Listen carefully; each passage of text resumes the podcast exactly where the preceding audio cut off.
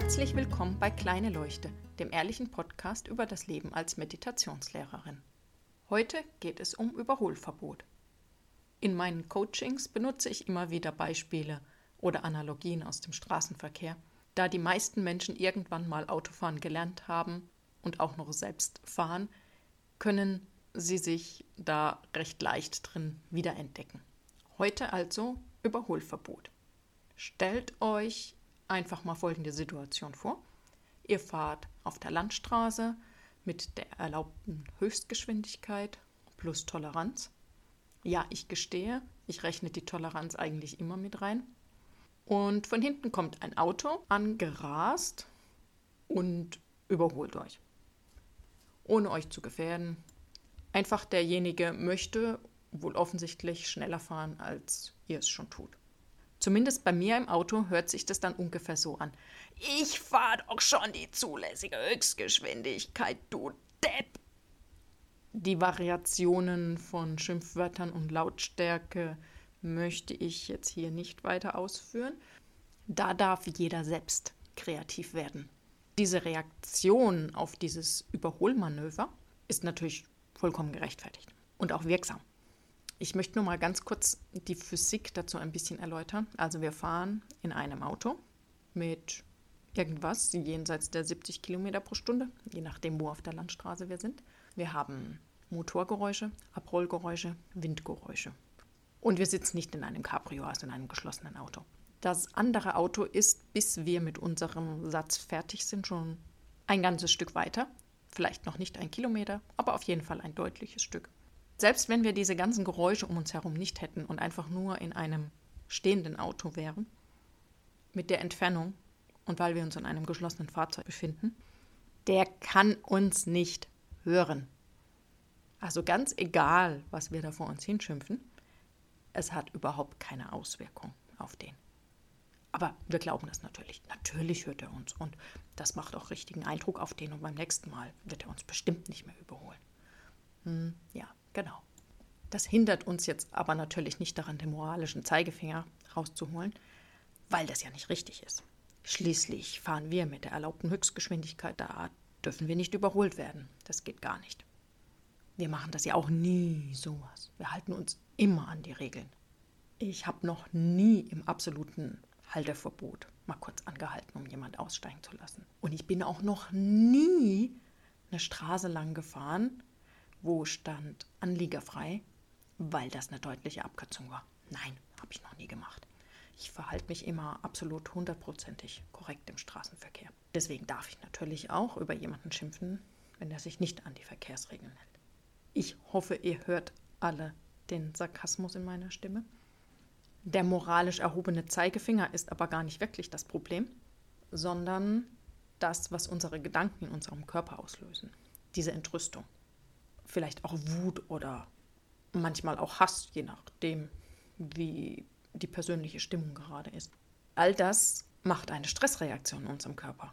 Ganz normal, wie äh, wenn wir uns angegriffen fühlen würden. Es sind die gleichen Mechanismen. Unser Körper unterscheidet da nicht. Das ist, wenn das nur einmal vorkommt, gar nicht schlimm. Wenn wir sowas aber gehäuft erleben und uns über alle möglichen Dinge so aufregen, ist das für unseren Körper wirklich sehr ungesund. Es ist einfach eine dauernde Stressreaktion. Dafür sind unsere Körper nicht gemacht. Bei all unserer Entrüstung vergessen wir auch mal den Blickwinkel zu ändern und anders auf die Situation zu schauen. Denn ich weiß ja gar nicht, warum derjenige jetzt so schnell gefahren ist. Vielleicht hat er einen Anruf bekommen, dass seine Mutter einen Unfall hatte und sie braucht Hilfe oder liegt im Krankenhaus und er will so schnell wie möglich hin. Vielleicht hat er ein verletztes Tier auf dem Rücksitz und möchte mit diesem so schnell wie möglich zum Tierarzt. Vielleicht hat er aber auch einfach nur das Gefühl, dass er allen beweisen müsste, wie toll er ist. Ja, auch das gibt es. Aber auch wenn letzteres der Fall ist, auch dieser Mensch braucht eigentlich mein Mitgefühl und nicht meinen Ärger, meine Frustration und meine Wut. Denn egal, was dieser Mensch tut, er hat aus seiner Sicht gute Gründe dafür. Und wenn er sich wertlos fühlt und nur wertvoll, wenn er allen zeigt, wie super toll er Auto fahren kann, auch das braucht eigentlich Mitgefühl. Denn dieser Mensch weiß nicht, dass er nichts tun muss, um wertvoll zu sein. Je nachdem, wie viele Bereiche wir haben, wo wir uns so über andere aufregen, weil sie sich nicht an eben unsere Standards halten, desto schädlicher ist das für unsere Gesundheit. Desto mehr kommen wir in so einen Modus, wo wir über alles nur noch schimpfen und überhaupt kein Mitgefühl mehr aufbringen für andere und warum sie tun, was sie tun. Wir wollen ja auch gar nicht hinsehen, weil wir sind ja im Recht. Wir verhalten uns ja korrekt und damit sind die anderen ganz automatisch im Unrecht. Und selbst im Straßenverkehr, wo es doch relativ eindeutige Regeln gibt, finde ich diese Schwarz-Weiß-Denkerei schwierig. Denn wie gesagt, es kann sehr gute Gründe geben, warum es jemand jetzt sehr eilig hat.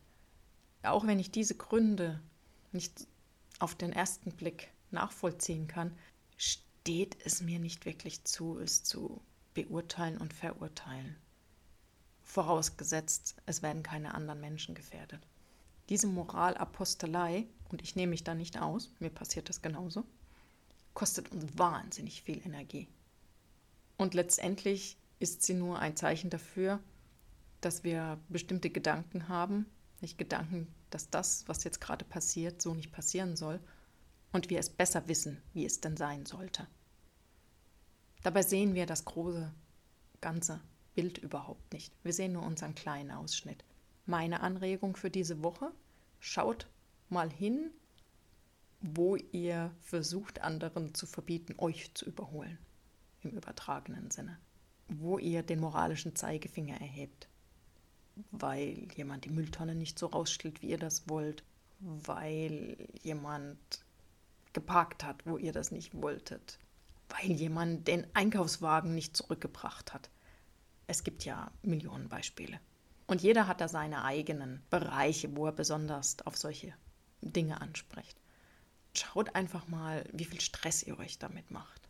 Vielleicht kommt ja ein neuer Gedanke und dieser neue Gedanke hilft euch zu sehen, was der andere vielleicht sieht, weswegen er sich dann so verhält, wie er sich verhält. Ich wünsche euch viel Spaß dabei, einen schönen Abend, guten Morgen oder guten Tag. Bis bald.